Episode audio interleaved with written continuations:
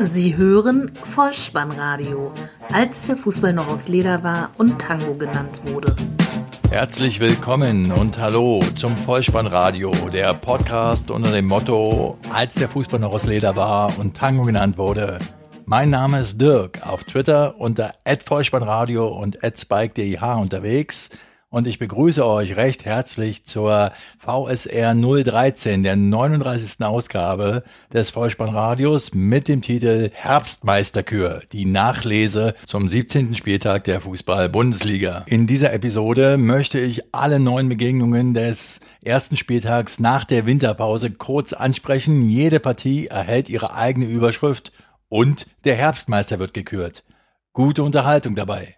Die Momente des Spieltages. Ja, endlich ging es wieder los am Freitagabend mit der ersten Fußball-Bundesliga und dem 17. Spieltag. SC Freiburg gegen FC Bayern München stand zum Auftakt auf dem Programm. Halbzeit 1 zu 1, Endstand 1 zu 2. Die Überschrift für dieses Spiel Wetterfloskeln mit Herbstmeisterkür. Angesichts von Temperaturen am Freitagabend von minus sieben Grad Celsius im Breisgau wurden die Bayern kalt erwischt in der vierten Minute durch Haberer 1 zu 0 für die Gastgeber. Dann aber Lewandowski mit seinem 13. Saisontreffer, eine Direktabnahme nach einer Ecke von Douglas Costa. So geschehen in Spielminute 35. 1 zu 1 der Halbzeitstand. So stand es auch noch nach 90 Minuten, aber dann in der ersten Minute der Nachspielzeit erwischte es die Freiburger doch noch. Robert Lewandowski mit seinem 14. Saisontreffer Siegtor, Traumtor, Weltklasse-Tor,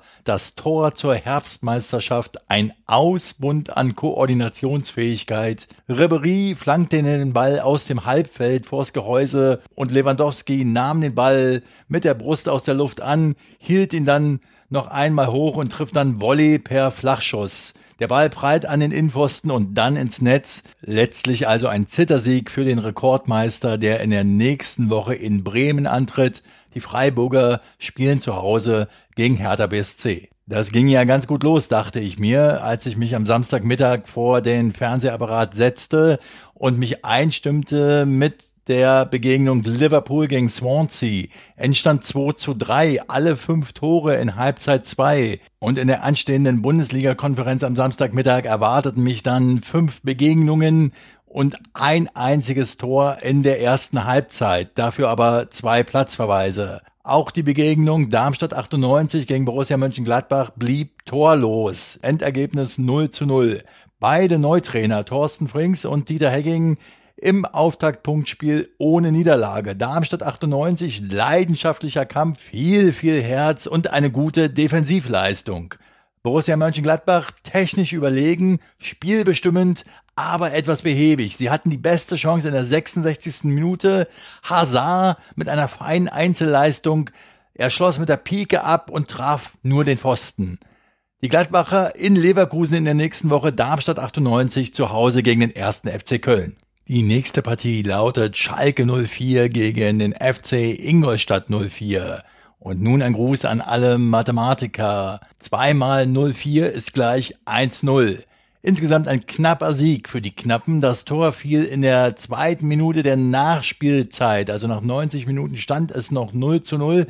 Dann kam Guido Burgstaller, der Man of the Match, das erste Bundesligator im ersten Bundesligaspiel. Erst in der 46. Minute für Geis eingewechselt, sticht der Schalker Winterneuzugang für die Offensivabteilung sofort und netzt ein zum spielentscheidenden Treffer. Die Schalker in der nächsten Woche gegen Frankfurt, Ingolstadt gegen den Hamburger Sportverein. Der FC Augsburg traf zu Hause auf die TSG 1899 Hoffenheim, Halbzeit 0 zu 0, Endstand 0 zu 2. Die Überschrift zu diesem Spiel Sandro Wagner schießt sich warm für RB Leipzig. Wir schreiben die 47. Spielminute und sehen das zehnte Saisontor von Sandro Wagner. Es war ein Konter. Amiri schaltet schnell, spielt den Ball auf Wagner, der läuft aufs Tor zu, schüttet Hinteregger wie eine lästige Fliege ab und verwandelt sicher. Er hat jetzt fünf Tore in den letzten fünf Bundesligaspielen erzielt. In der 64. Minute dann noch Kramaric mit seinem vierten Saisontreffer nach Hereingabe von der linken Seite von Uth. Das war dann der nächste Tiefschlag für den FC Augsburg. die dann in der nächsten Woche in Wolfsburg antreten müssen. Und die TSG 1899 reist nach Leipzig und dort kommt es dann zum Kräftemessen zwischen Sandro Wagner und Timo Werner, beide jeweils mit zehn Saisontreffern. Der VfL Wolfsburg traf zu Hause auf den Hamburger Sportverein und gewann die Begegnung mit 1 zu 0, Halbzeit 0 zu 0 da die Verantwortlichen beider Clubs ja hin und wieder dazu neigen, der Großmannssucht anheimzufallen, müssen wir das Ganze natürlich in dieser Begegnung international aufziehen. National, Bundesliga nur allein reicht nicht mehr. Frankreich gegen Griechenland lautet dann die internationale Begegnung und das ist dann das Duell der Winterneuzugänge beider Clubs und das entscheidet dann die Equipe Tricolore für sich, denn Wolfsburgs Neuzugang Paul Georgen Tepp setzt sich gegen Hamburgs Winterneuzugang Papadopoulos durch, geht vorbei und legt mit Übersicht quer auf Gomez, der nur noch aus fünf Metern einschieben muss. Mario Gomez trifft in der 83. Minute zum Endstand. Es war sein fünfter Saisontreffer und der erste vor heimischer Kulisse. Die Hamburger waren verantwortlich für einen der drei Aufreger in der ersten Halbzeit aller fünf Begegnungen. Ich sagte ja, ein Treffer, zwei Platzverweise und natürlich ist der HSV dabei. Ekdal sah in der 33. Minute gelb-rot und wird seiner Mannschaft damit in der nächsten Woche in Ingolstadt fehlen. Wolfsburg trifft zu Hause auf den FC Augsburg. Die Ansetzung SV Werder Bremen gegen Borussia Dortmund. Endstand 1 zu 2, Halbzeit 0 zu 1 habe ich unter die Überschrift gesetzt, die Leiden des jungen Felix. Dazu später mehr. Zunächst mal ging es los in der fünften Minute. Torschütze André Schürle für die Dortmunder. Nach einem Einwurf von Lukas Piszczek, der ursprünglich an seinen Kollegen Marco Reus adressiert war, versucht Serge Gnabry den Ball zu klären und spielt ihn dabei aber unglücklich in den Lauf von André Schürle. Der umkurvt Drobny und netzt den Ball zum Führungstreffer ein. Dieser Führungstreffer der Dortmunder war der insgesamt zweite Wachmacher in der gesamten ersten Halbzeit der Bundesliga-Konferenz am Samstagnachmittag. Den dritten dafür verantwortlich zeichnete Jaroslav Drobny in der 39. Minute dieses Spiels. Die Bremer in Unterzahl, weil er klar rohes Spiel gezeigt hat gegen Marco Reus. Außerhalb des Strafraums kam er zu spät gegen ihn und traf den Dortmunder Stürmer am Oberschenkel. Der SV Werder Bremen ab der 39. Minute somit in Unterzahl, wobei Drobny habe ich gefühlt immer noch als Hamburger abgespeichert. Aber die haben ja bereits eine rote Karte bekommen. Dann jetzt also die Bremer in Unterzahl. Und nachdem ich ja im Schalke-Segment schon die Mathematiker gegrüßt habe, geht jetzt mein Aufruf an die Psychologen. Bitte erklär mir doch mal einer die psychologische Verfassung von Felix Wiedwald bei diesem nicht enden wollenden Torwarttheater bei den Bremern. Der war erst Stammtorhüter, dann ist er ausgemustert worden, dann wollte er fast weg in der Winterpause, jetzt musste er dann wieder einspringen. Das kann doch alles nicht so an einem jungen Mann vorbeigehen, auch wenn er Profisportler ist. Zurück zum Spiel. Die Bremer kommen trotz Unterzahl in der 59. Minute durch Finn Bartels zum Ausgleich 1 zu 1. Er schiebt den Ball in Höhe der Mittellinie Ginter durch die Beine und setzt dann zum Sprint an. Sokrates kann nicht mehr mithalten und der Torschuss aus 16 Metern landet im Netz. Lukas Piszczek stellt aber dann in der 71. Minute den Endstand und damit den 2 zu 1 Siegtreffer für die Dortmunder her. Nach einer Ecke und einem Schuss von Guerrero aus 20 Metern prallt ihm der Ball vor die Füße und gegen den zögernden Wiedwald kommt er cool zum Abschluss. Der BVB spielt in der nächsten Woche in Mainz und Werder Bremen trifft zu Hause auf den FC Bayern München. RB Leipzig gegen Eintracht Frankfurt. Samstagabend Einzelspiel. Und das Ergebnis 3 zu 0 für die Leipziger. Halbzeit 2 zu 0. Überschrift Die Bullen nehmen dem Adler die Orientierung. Denn in der sechsten Minute gingen die Leipziger durch Compare mit einem Linksschuss nach Vorlage von Halstenberg in Führung 2 zu 0 Timo Werner mit seinem zehnten Saisontreffer in der vierten Minute der Nachspielzeit der ersten Halbzeit Vorarbeit kam von Cater und das 3 zu 0 besorgten die Frankfurter höchst selbst in Person von Vallejo. Man sagt zwar, Jesus konnte übers Wasser gehen, er kann aber auch ins eigene Tor treffen. Jesus Vallejo trifft in der 67. Minute unglücklich Endstand 3 zu 0, Halbzeit 0 zu 2. Das Ganze war aber schon fast entschieden in der dritten Minute, denn da gab es eine spielentscheidende Szene. Vorstoß von RB Leipzig. Der Außenverteidiger Bernardo macht sich auf den Weg Richtung Tor. Der Frankfurter Keeper kommt heraus, rutscht aber aus, fällt hin und versucht aber dennoch den Ball vor seinem Strafraum noch mit der Hand zu sichern. Klare rote Karte. Der Ersatzmann Lindner kam aufs Feld und runter musste dafür noch Hirgotta. Das alles kurz bevor der Führungstreffer für die Leipziger in der sechsten Minute fiel. Jetzt gibt es zwei verschiedene Lager, die sagen, Radetzky hat richtig gehandelt, so früh schon die rote Karte zu riskieren, weil er einfach den Ball sichern wollte. Andere sagen, es war nicht so besonders klug, weil es war ja noch lange zu spielen. Also ich denke, es kommen zwei Dinge zusammen. Zum einen ist er Torwart und geht automatisch, vielleicht reflexartig mit der Hand zum Ball, auch wenn er außerhalb des Strafraums liegt. Und zum anderen zeigt das so ein bisschen diese Ich-AG-Mentalität, die die heutige Generation häufig innehaben, ohne das jetzt am Frankfurter Keeper festmachen zu wollen. Ich mag den Torhüter und ich kenne auch viele Frankfurter Fans, die mir lieb und teuer sind. Also von daher bitte nicht als Kritik auffassen.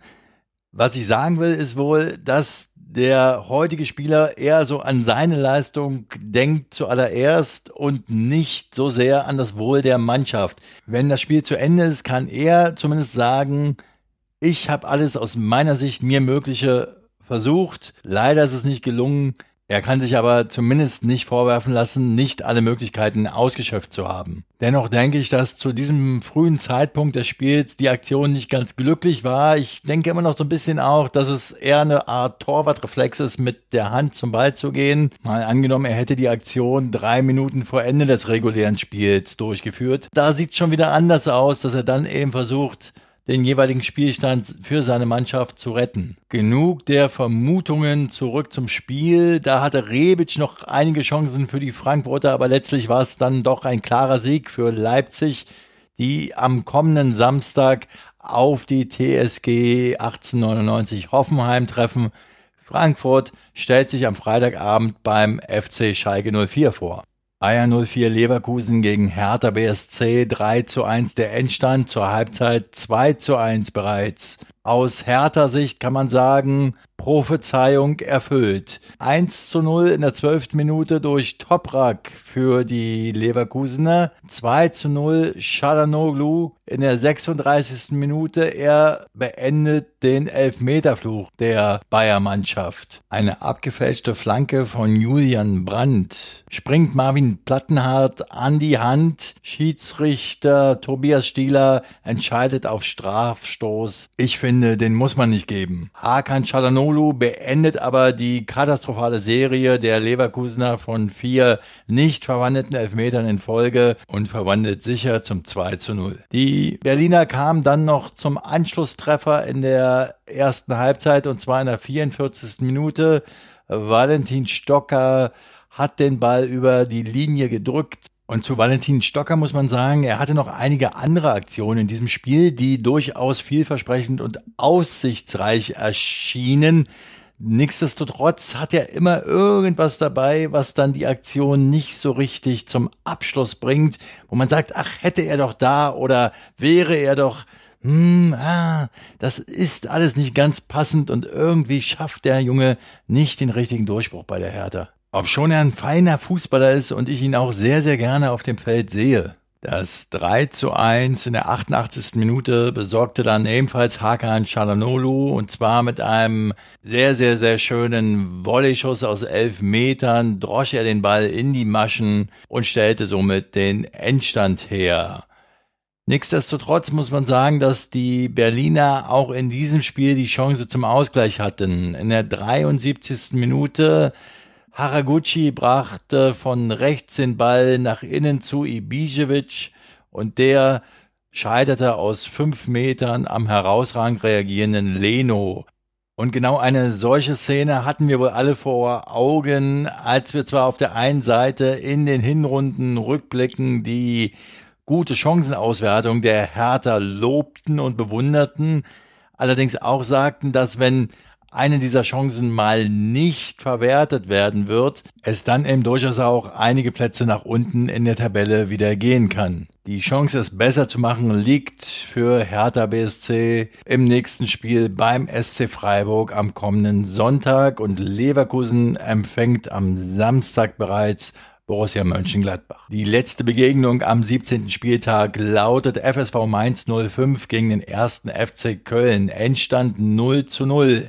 Zwei Karnevalshochburgen trafen aufeinander und den Rückkehrer Christian Clemens, der eine Kölner Vergangenheit hat, zuletzt in Mainz spielte, aber in der Winterpause wieder zum FC zurückgekehrt ist, kann man wohl hinsichtlich von Karnevalsfeierlichkeiten als Dauerjack bezeichnen. Er stand in der Startelf der Kölner, wurde in der 74. Minute aber gegen Bittencourt ausgewechselt, der nach langer Verletzung wieder zum Einsatz kam. Angesichts der Nationalitäten beider Trainer, Martin Schmidt, der Mainzer Trainer, ist ja bekanntlich Schweizer und der Kölner Trainer Peter Stöger Österreicher. Was liegt also näher als diese Partie als Alpengipfel zu bezeichnen? Spiel und Ergebnis haben eine solche Bezeichnung aber nicht gerechtfertigt. Der 1. FC Köln am nächsten Bundesligaspieltag in Darmstadt und der FSV Mainz 05 zu Hause gegen Borussia Dortmund. Ich weiß ja nicht, wie es euch geht, aber mich hat dieser Bundesligaspieltag nicht vom Hocker gerissen, muss ich ehrlich sagen.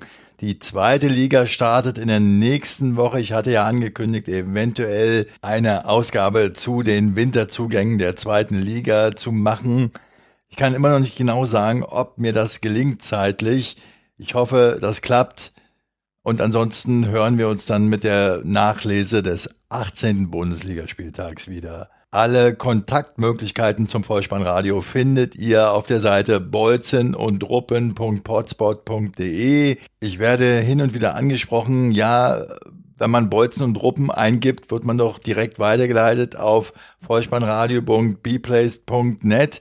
Nicht wundern, das ist richtig, das gehört so. Ich finde nur einfach die Bezeichnung Bolzen und Ruppen etwas einprägsamer und schöner. Ansonsten findet ihr das Vollspannradio selbstverständlich auch im Podcatcher eurer Wahl und da macht fleißig vom Podlove Subscribe Button Gebrauch und abonniert diesen Podcast. Mein ausdrücklicher Dank geht in dieser Episode an Gerhard und Ralf, die nämlich eine Bewertung fürs Vollspannradio bei podcast.de abgegeben haben. Vielen Dank euch dafür und allen anderen kann ich nur zurufen, tut es ihnen gleich und empfehlt das Vollspannradio euren Freunden und Bekannten weiter. Vielen Dank. Ich bedanke mich für eure Zeit, ich bedanke mich für euer Vertrauen und ich gebe euch den Hinweis für den Fall, dass ihr die Kugel mal wieder im Netz unterbringen wollt. Kopf, Innenseite, Außenriss und Hacke. Nein, nur mit dem Vollspann geht er rein. Vielen Dank. Ciao. Sie hörten Vollspannradio. Vollspannradio. Vollspannradio. Vollspannradio. Vollspannradio. Vollspannradio.